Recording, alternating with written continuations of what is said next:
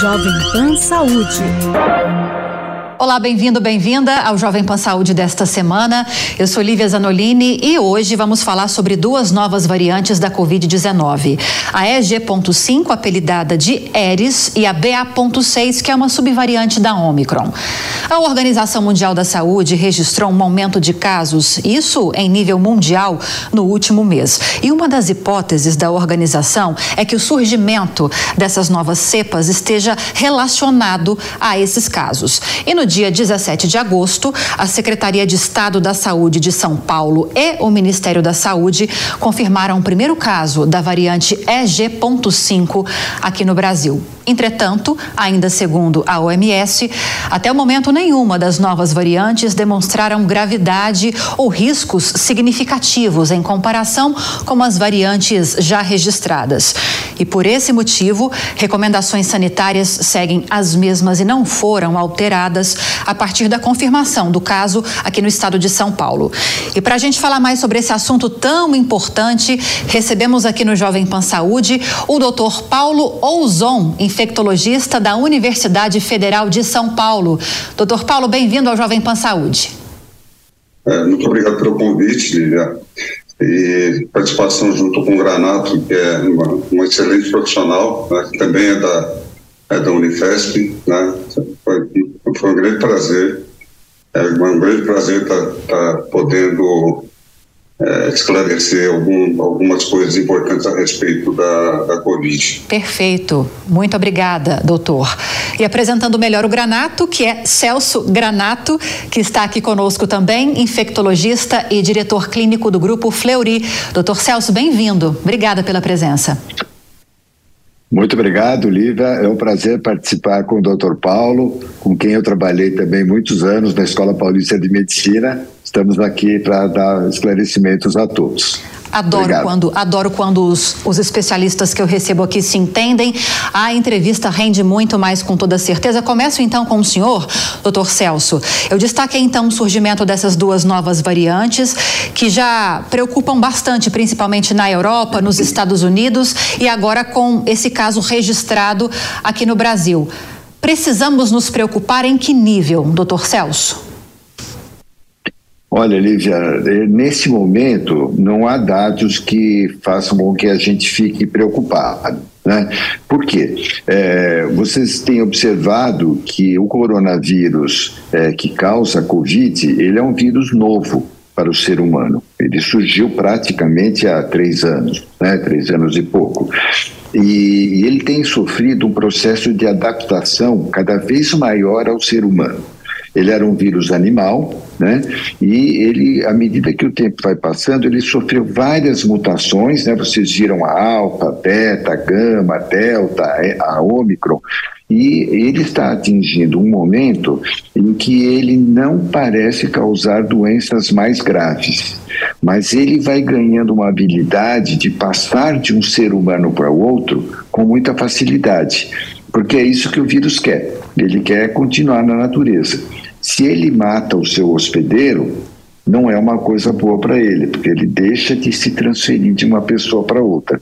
Por outro lado, ele tem que passar de uma pessoa para outra com muita facilidade. Então, hoje em dia, Lívia, como a gente tem um sistema de monitoração muito bem feito, várias organizações do mundo inteiro, inclusive no Brasil, vão monitorando muito de perto essas mutações. E resta a gente ficar atento se está aumentando o número de casos, se esses casos são mais graves e que a gente consegue, com as medidas que a gente tem agora, para prevenir a infecção, a passagem eh, de uma pessoa para outra, elas estão sendo suficientes. E tudo indica, até esse momento, que a infecção não é mais grave e que a proteção que a gente tem, seja com o uso de máscaras, seja principalmente com a vacinação, são capazes de é, evitar essa transmissão. Então, nesse momento, na minha opinião, a gente não tem indícios de que a doença possa ficar pior e, portanto, termos maiores preocupações. Agora, doutor Paulo, queria ouvir a opinião do senhor também, porque nesta semana nós acompanhamos algumas orientações de especialistas, de cientistas, já dizendo que diante do avanço dessas novas variantes, a recomendação era pela volta do uso da máscara. Embora o doutor Paulo, o doutor Celso, doutor Paulo, tenha explicado para gente que o vírus se adaptou de forma em que essas novas variantes não oferecem mais é, tantos riscos de morte, tanta gravidade, mas são altamente transmissíveis. A retomada do uso de máscara seria algo interessante nesse caso? É, eu concordo com, com o Granato né, no que ele disse. Né, quando você tem um vírus novo ou um agente infeccioso novo, a tendência no, no, com o tempo é ele se adaptar. Né? Então você tem Outros vírus é, não se adaptaram ao ser humano, como por exemplo a raiva. Né? A gente vê, por exemplo, quando começou a AIDS, ela era uma doença muito mais grave do que a gente tem visto hoje, apesar, obviamente, de se fazer o tratamento né, e de se fazer o diagnóstico mais rapidamente. Mas, na verdade, é, eu, eu, sou clínico, né, eu, e, e eu atendo pacientes com Covid e atendo pacientes clínicos, né? E eu não tenho é, já a, há muitos meses eu não tenho visto pacientes é, que tenham é, quadro de Covid. Né? E eu tenho visto mais é uma situação chamada de pós-Covid, né? que pessoas que tiveram uma doença estão apresentando agora, é, como é, nós falamos outro dia, né? até da episódio a gente tem visto é, de pessoas é, que apresentaram Covid ou até que não apresentaram quadro clínico de Covid. Sim. Então, em relação ao uso da máscara, é, existe uma certa dúvida se ela traz mesmo grande benefício ou não. Agora, em relação a esse caso que já foi registrado aqui no Brasil, que eu trouxe agora a informação para a gente logo na abertura do programa, eu vou ler a nota da Secretaria Municipal de Saúde para vocês. A paciente é uma mulher de 71 anos de idade e, e, mora na zona sul da capital paulista. Ela apresentou os primeiros sintomas da síndrome gripal no dia 31 de julho, com internação hospitalar no dia 3 de agosto. Ela recebeu alta no dia seguinte, no dia 4 de agosto. Essa paciente possui esquema completo de vacina contra a Covid-19 monovalente e ainda não havia se vacinado com uma dose de reforço bivalente. A Covisa segue monitorando o cenário epidemiológico da Covid na capital e, no momento, os indicadores permanecem estáveis e nos níveis mais baixos desde o início da pandemia.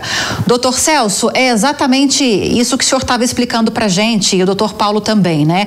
Por mais que nós tenhamos essas novas cepas, essas novas variantes com alto grau de transmissibilidade, não é motivo para grandes preocupações. É preciso manter o os cuidados, né, as medidas sanitárias com destaque para a vacinação, correto? Essa vacina bivalente, como está a aceitação em relação a ela? Quando eu falo aceitação, a procura por ela. Olha, Lívia, infelizmente ele tá, essa procura está abaixo do que a gente consideraria o ideal. Né? Eu acho que as pessoas perderam um pouquinho o medo da Covid, né? Claro, como a doença era muito mais grave no começo, é natural que as pessoas ficassem mais assustadas, corressem mais para tomar vacina, né? E o que a gente tem visto é que as pessoas se acomodaram um pouquinho. É uma pena, viu, Lívia? Porque é muito importante que as pessoas voltassem a se vacinar, especialmente com a vacina bivalente. Esse tipo de vacina que a gente usa para a Covid, ela é muito semelhante a outras vacinas que a gente usou no passado. E a gente sabe que a proteção, ela é temporária. Né? Em geral, essa proteção não ultrapassa oito meses, nove meses. Então, se a pessoa não mantiver o seu esquema vacinal, especialmente uma pessoa como essa senhora, 71 anos, né, a nossa imunidade ela vai ficando um pouco mais fraquinha ao longo do tempo. Então, especialmente as pessoas com mais idade, as pessoas que tomam determinados medicamentos, como, cortico, como corticoides, né, as pessoas que têm alguma doença de base, né, tem algum tipo de câncer, essas pessoas costumam ter uma resposta imunológica pior. Então, especialmente essas pessoas, mas na verdade todos nós, devemos nos preocupar em manter nossa vacinação em dia. Né? Não só para o Covid, mas como o doutor Paulo falou, para o herpes zoster é uma coisa muito importante, né? A gente está vacinado, porque é uma doença que judia muito da pessoa. Então, é muito importante porque esse vírus ele foi achado nessa senhora já, mas seguramente ele já está muito mais disseminado do que a gente pensa porque aqui no Brasil a gente faz relativamente pouca procura por vírus novos. São processos caros, são processos que são restritos a poucos laboratórios. Então, quando você acha um caso, provavelmente deve ter um número muito maior de casos já circulando por aí. Exatamente nesse ponto que eu quero tocar com o senhor, doutor Paulo, porque desde o início da pandemia, desde que os primeiros casos foram registrados no Brasil, muito se falava a respeito disso, que o doutor Celso destacou. Olha, temos tantos casos registrados, mas é muito provável que tenhamos muito mais do que isso, principalmente no início da pandemia aqui no país, em que não havia, com a explosão de casos, o um número suficiente de testes para serem realizados na população. Esse fato de que tenhamos, muito possivelmente, muito mais casos dessas novas variantes do que esse que já foi registrado é um ponto de atenção? O senhor trouxe algumas observações em relação ao uso da máscara. Quais são os cuidados, além da vacinação, que o doutor eh, Celso já destacou? Quais são os outros cuidados mais importantes para evitar ou para controlar a disseminação da doença dessas novas variantes? Bom, em relação a esse número, com certeza é muito maior. Né? Quando a gente tem um, uma, uma determinado agente infeccioso, é, você tem contaminação de várias pessoas, tem pessoas que são mais frágeis, vamos assim dizer, né? e que acabam ficando doentes, e tem pessoas que têm quadros ou mais leves ou não apresentam absolutamente nenhum quadro. Né? E, então, isso é, é, é uma coisa que ocorre em todas, todas as, as, as epidemias. Em relação a, a assim, é, em relação à vacinação, tá? o que aconteceu é que foi uma coisa é, muito corrida, né? E muitas pessoas é, eu tenho observado que não se vacinam mais em função de ou ter, terem conhecidos ou parentes que se vacinaram e mesmo assim apresentaram Covid, né? Outra coisa também que a gente observou que teve uma, uma certa diferença, né? Que pessoas logo após é, o quadro de Covid, né? Que normalmente a doença natural ela, ela confere é, uma imunidade mais duradoura e mais mais segura, né? Até do que do que as vacinas, né? Mas obviamente as vacinas são necessárias mas o que ocorre é que muitas pessoas, observando parentes ou conhecidos né, que apresentaram é, a doença mesmo pós a vacinação, isso aí acho que levou a, a muitas pessoas a duvidarem é, das vacinas, que não deveria acontecer. Para você que está chegando agora aqui no Jovem Pan Saúde, estamos falando sobre o surgimento de novas variantes em nível mundial, com caso já registrado aqui no Brasil, no estado de São Paulo, mais precisamente na capital paulista. E para a gente entender um pouco mais a respeito dessas novas cepas, nós recebemos aqui o Dr. Celso Granato, que é infectologista e diretor clínico do grupo Fleury, e também o Dr. Paulo Ouzon, que é infectologista da Universidade Federal de São Paulo, a quem agradeço mais uma vez pela participação. Agradeço a ambos. Agora, doutor Celso, vou tocar com o senhor também, já que o doutor Paulo respondeu pela última vez. Doutor Paulo tocou num ponto que, que chama a atenção. Muito se falou durante uh, os períodos mais graves da pandemia é, sobre, poxa vida, eu tomei a vacina, mas mesmo assim eu tive Covid. Qual é o argumento mais importante que o senhor daria para essas pessoas para mostrar para elas que é preciso sim vacinar e que isso não é desculpa para interromper esse processo de vacinação? Olha, Lívia, quando a gente olha já de uma forma perspectiva esses três anos que a gente teve já de pandemia, a gente observa que teve um impacto muito grande do número de casos após o momento que a gente começou a vacinar as pessoas e com todos os reforços que a gente tem dado, né? É, as vacinas elas não são 100% efetivas, como o Dr. Paulo comentou.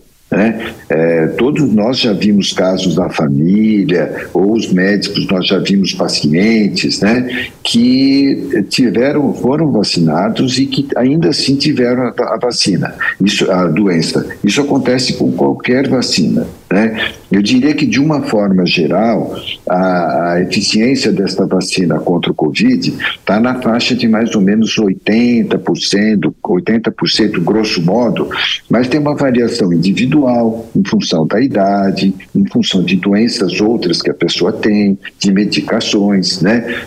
Mas a, a, gente não deve olhar a vacina só pelo fato de você ter ou não a doença. Porque uma outra observação, Lívia, que a gente faz é que entre as pessoas que tomaram a vacina, a doença tende a ser menos grave. Né? Também não quer dizer que a pessoa é, não vai ter obrigatoriamente uma doença grave. Ela pode até ter, em função de ter uma resposta à vacina que não foi ideal. Mas quando a gente olha em plano populacional, a chance que a pessoa tem de ter formas graves da doença é menor se ela tiver tomado a vacina. Então, é muito importante esse aspecto. A transmissão da doença é menor, o número de casos é menor, mas não é 100% menor. E caso a pessoa tenha um escape da vacina, é assim que a gente chama quando a pessoa é vacinada e mesmo assim tem a doença, a tendência é ter uma forma menos grave da doença. É por isso, Lívia, que eu insisto bastante. É, não é, não vacilem com relação à vacina tomem a, a, vacina, a chance vai diminuir de ter a doença e se tiver vai ser menos grave.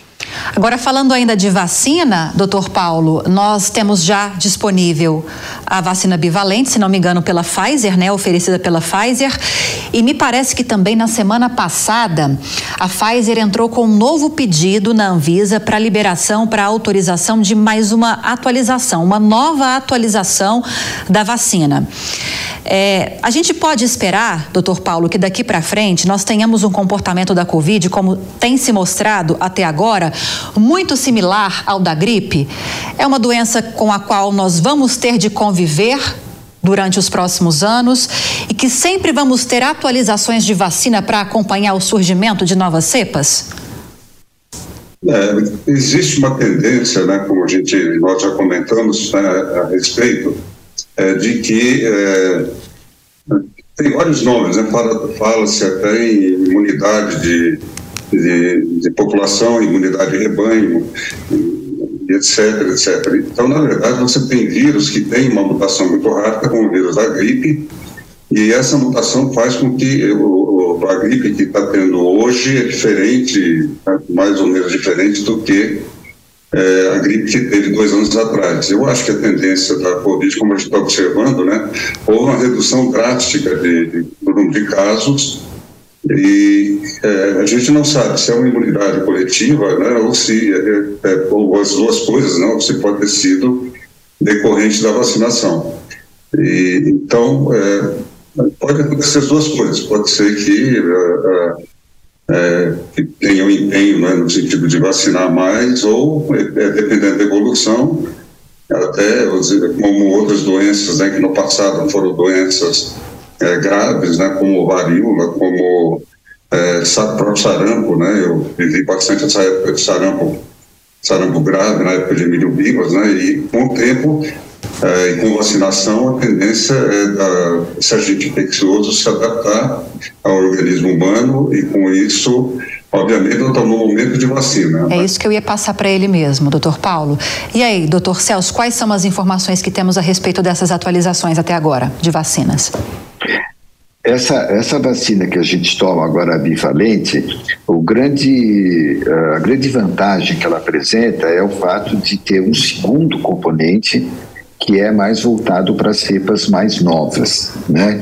É, ela tem um primeiro componente que é dirigido contra aquela vacina original, aquela, aquele vírus original que surgiu na China.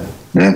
Então, é, provavelmente foi uma medida assim mais fácil para a indústria colocar as duas vacinas ao mesmo tempo, só acrescentar essa vacina nova, né, é, um vírus novo, é, e já colocar para as pessoas tomarem, porque é muito importante que a parte da pesquisa para aplicação prática de uma forma rápida numa doença de transmissão respiratória, né? E agora o que a Pfizer está fazendo é lançar uma nova vacina que já é voltada mais especificamente para essas cepas mais novas. Né? Na minha opinião, isso é uma coisa que durante algum tempo a gente vai ter que conviver. Né? Porque é a mesma coisa que acontece com a vacina da gripe. Né? Normalmente, a cada ano, a gente tem uma vacina nova. A Organização Mundial da Saúde ela vai monitorizando qual é o vírus da gripe que está circulando ela pega esse vírus, passa para as indústrias e as indústrias fazem uma vacina que é adaptada ao vírus mais recente. Muito provavelmente é isso que vai acontecer com a, com a Covid também. Então, Sim. isso é uma tentativa que a Pfizer está fazendo de lançar uma vacina com os vírus mais recentes que está circulando. É uma boa medida. Eu acho que está muito bem. Agora, é possível que o ano que vem a gente tenha que ter uma outra vacina porque o próprio fato da população estar vacinada vai selecionar vírus que consigam escapar da vacina. É isso que acontece muitas vezes. A gente está falando desde o início do programa que esses novos, essas novas cepas, melhor dizendo, elas não são tão letais, porém são muito mais transmissíveis. O senhor tinha alertado, doutor Celso, já já eu volto com o senhor, tá? O senhor tinha alertado, uhum. doutor Paulo, a respeito da Covid longa, que é uma preocupação desde o início da pandemia. Aqueles efeitos colaterais, aqueles problemas que se prolongam para além do, de um quadro de Covid-19.